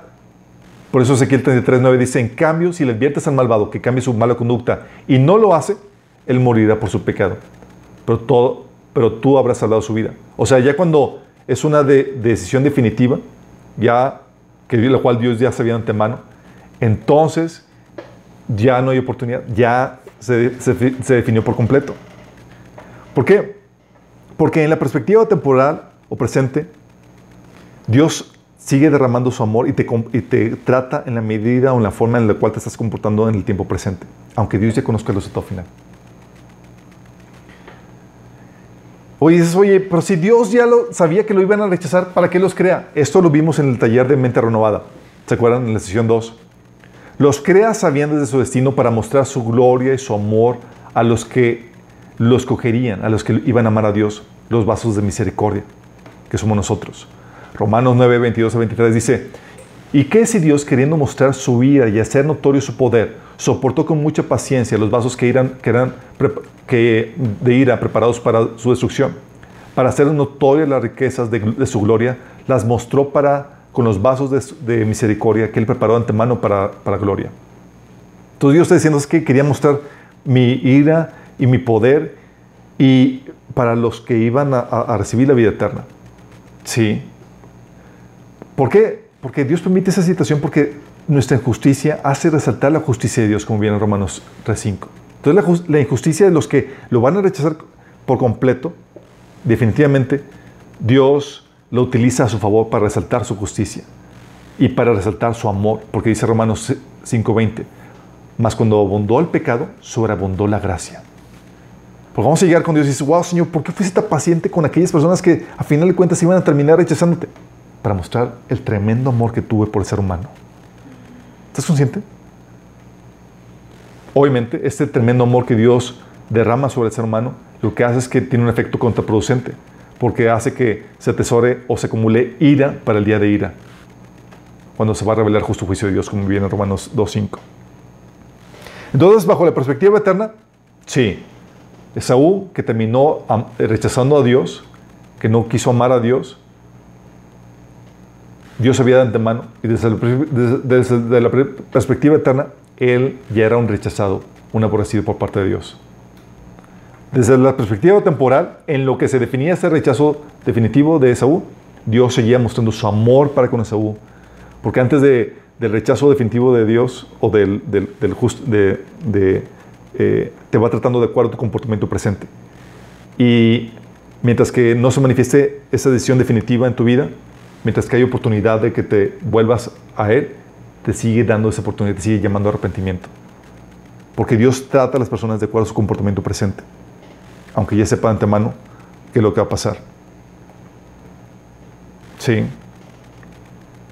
Luego, por el amor a Jacob, su amor a Jacob, Malaquías 1.23, el mismo pasaje.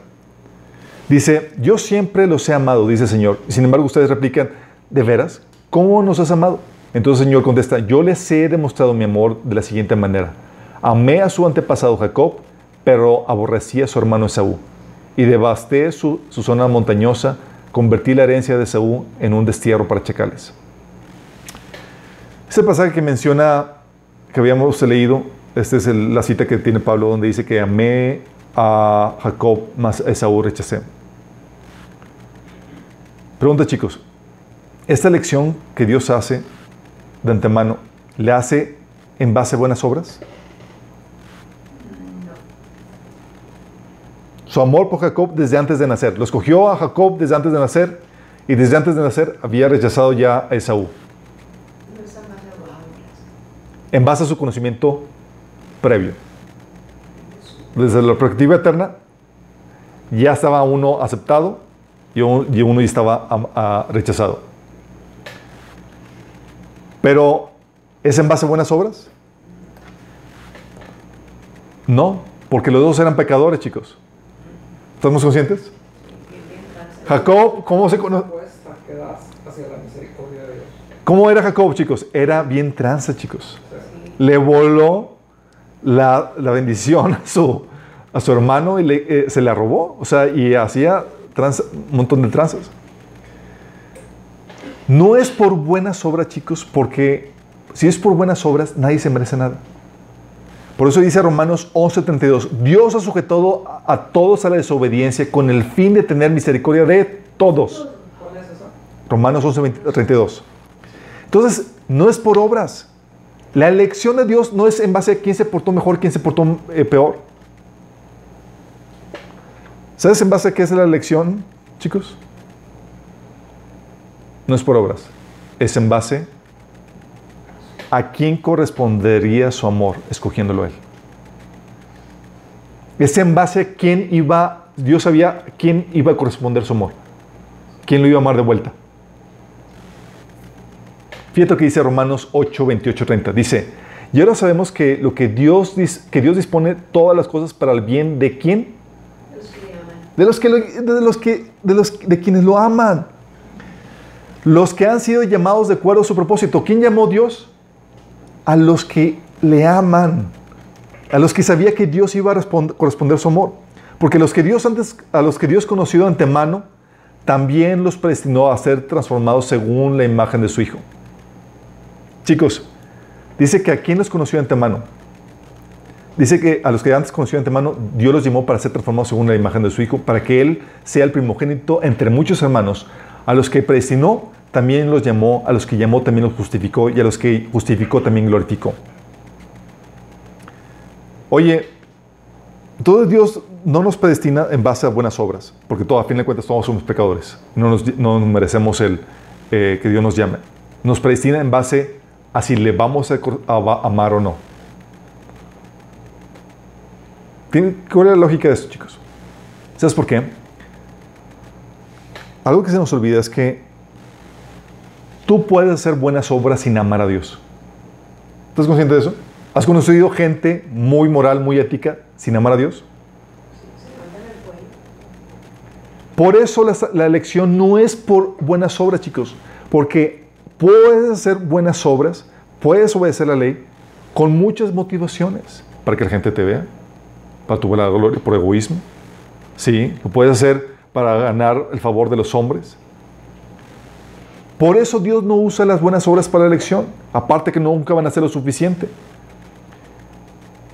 Romanos 9:12 dice, Él llama a las personas, pero no según las, pero no según las buenas, eh, pero no según las buenas o malas acciones que hayan hecho.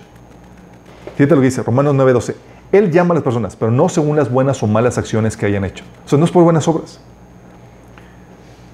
¿En base a qué nos llama el Señor?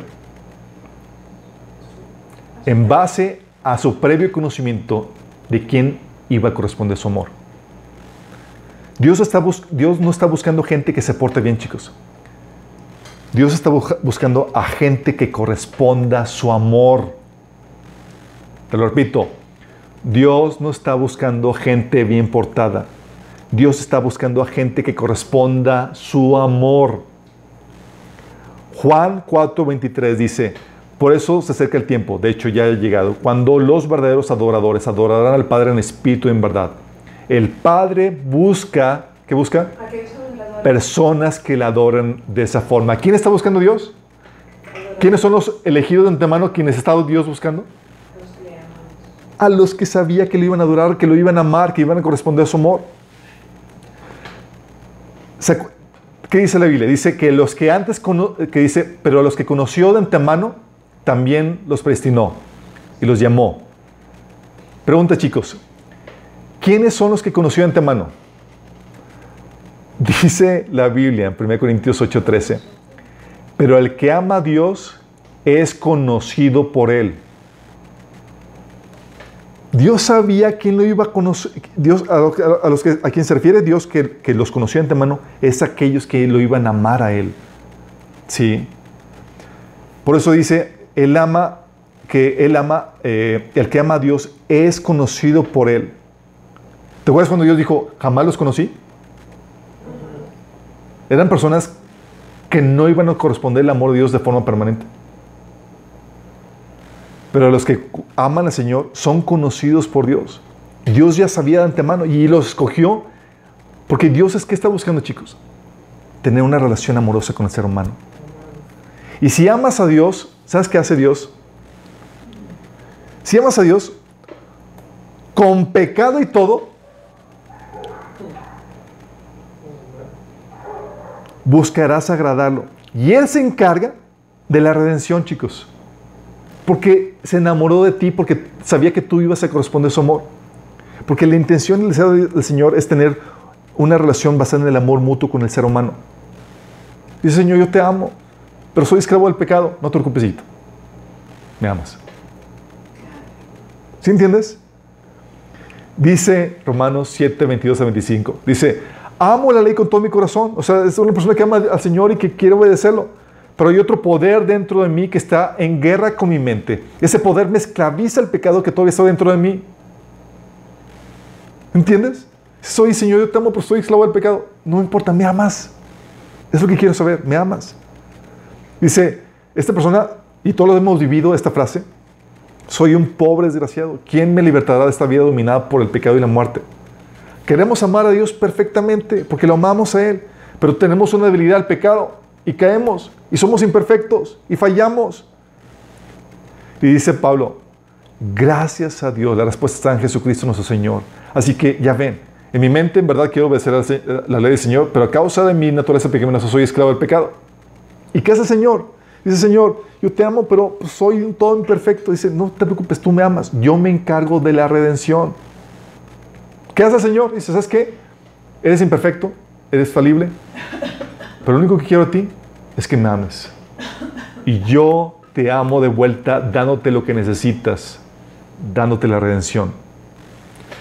¿Te acuerdas? En Lucas 7, 47 dice, por lo cual te digo que sus muchos pecados le son perdonados porque amó mucho. Fíjate bien en esto.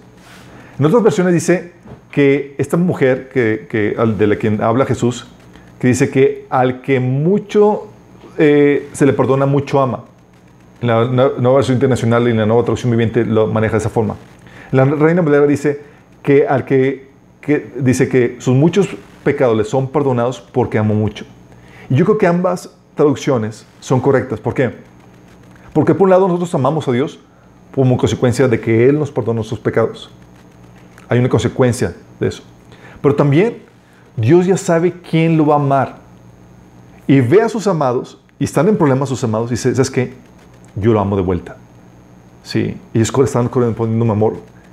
Y él, llega el Señor y paga la condena de sus pecados. ¿Sí entiendes? Vio a su amada en problemas Sabía que no, le podía, no podía agradar a Dios en, perfección. Y dice, Señor, no te preocupes. Lo que único que quiero de ti es que me ames. Y yo me encargo de todo lo demás. Por eso dice Efesios 2.8. Porque por gracia ustedes han sido salvados mediante la fe. Y esto no procede de ustedes, sino que es un regalo de Dios. ¿Qué hace el Señor? El Señor dice, lo único que quiero es que me ames. Porque si tú quieres ser una buena persona, tú puedes ser una buena persona sin amarme. Pero si me amas, vas a tener la redención, vas a tener el poder para poder vencer el pecado. Yo voy a estar contigo para, ayudar, para ayudarte a complacerme, a estar bien delante de mí. ¿Y qué hace el Señor? Nos da su Espíritu Santo dando el poder para poder vencer el pecado. Y nos da su perdón porque va a haber fallas, va a haber caídas, que nos libre de, esto. ¿Qué hace el Señor? Nos pone, nos pone, nos da su justicia y nos pone bien delante de Él, por amor a Él. Porque hicimos algo, no, lo único que hicimos es, yo quiero amarte, Señor. Y el Señor dijo, va, juega, yo voy a pagar la condena.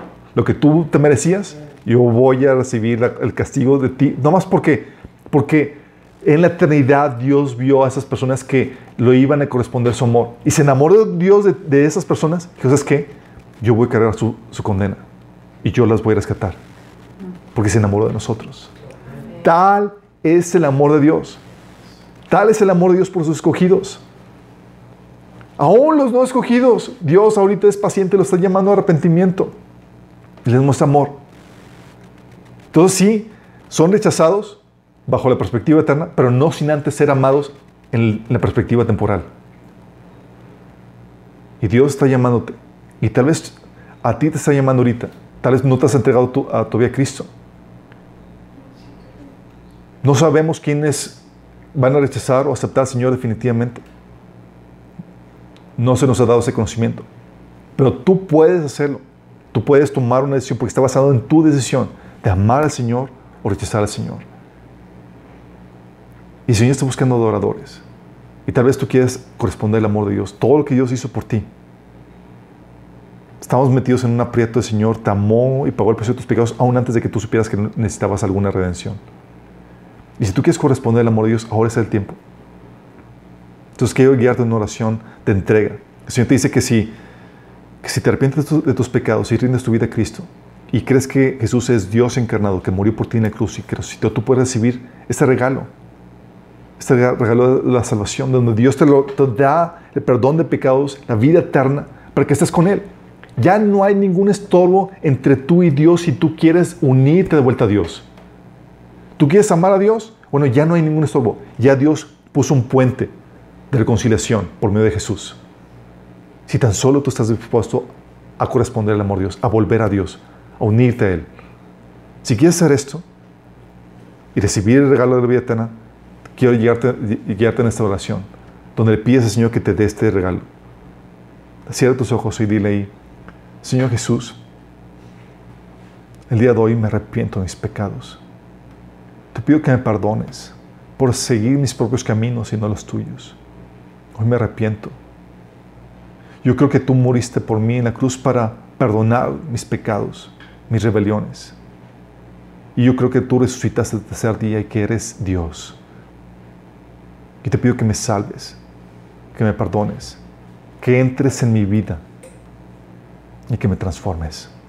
Yo acepto y recibo este regalo de la salvación en tu nombre, Jesús. Amén.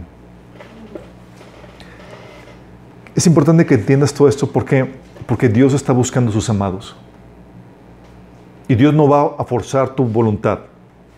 Dios te va a invitar.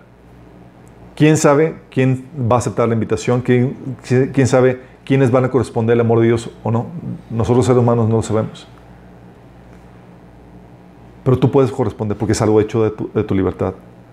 Sí, el hecho que Dios lo conozca de antemano no significa que Dios tome la decisión por ti. Pero tú puedes tomar esa decisión y puedes mantenerte en su amor. De hecho, la, orden de, la, ordenanza de Jesús es que nos mantuviéramos en su amor. Es decir, que no nos separemos de Él, que no nos apartemos de Él. ¿Por qué? Porque Dios está buscando esto. Y ese es el amor de Dios para con nosotros. Dios nos amó tanto desde la eternidad, desde antes de que naciéramos, que se enamoró desde antes de que existiéramos de nosotros, porque sabía quién iba a corresponder a su amor. Y somos sus amados. No somos perfectos, pero Él tomó nuestra imperfección para hacernos perfectos delante de Él. Porque lo único que requería era ese amor de parte de nosotros. Y lo amamos y decimos, Señor, te amamos, pero soy imperfecto, fallo, estoy esclavo todavía al pecado, algunos vicios y demás, pero quiero amarte. Y dice, es lo único que quiero. De lo demás, yo me encargo de ayudarte. Pero ya estás recto delante de mí por lo que he hecho en la cruz. Porque Dios está buscando adoradores, personas que lo amen. Si lo amas, va a haber un comportamiento que lo agrada. Pero tú puedes tener un comportamiento de buenas acciones y demás sin el amor. Dios está buscando que tú correspondes a ese amor. Vamos, por eso vamos a entender cómo el amor que Dios mostró a Esaú y a Jacob es muy importante para entender el amor de Dios para con nosotros.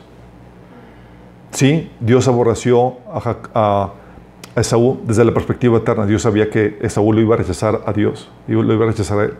Y era un rechazado desde antes de nacer. Pero no sin antes mostrarle a Dios el amor durante toda su vida temporal, hasta que su rechazo, el rechazo de Esaú, fuera algo definitivo. Por eso entendemos y sabemos que Dios ama a los pecadores hasta el último día de su respiro y les da la oportunidad de que vengan a Él. Damos gracias a Dios. Gracias, Padre, porque antes de que naciéramos nos amaste, Señor. Y nos predestinaste no porque fuéramos perfectos, sino nuestra imperfección, tú nos escogiste, nada más porque, porque sabías que íbamos a corresponder al amor que tú derramarías en nuestros corazones, Señor. Damos gracias, Señor, porque podemos confiar, Señor, en la obra que tú has hecho por nosotros. para poder estar rectos y firmes delante de ti, no en nuestra perfección, en nuestras buenas obras, sino en tu obra por nosotros. Sabemos que tu redención es un regalo para tus amados, para aquellos que correspondemos el amor, Señor, que tú nos has dado. Gracias, Señor, por amarnos. Gracias por amarnos tanto, Señor. En tu nombre, Jesús. Amén. Nos vemos el próximo sábado, misma hora. Mismo canal.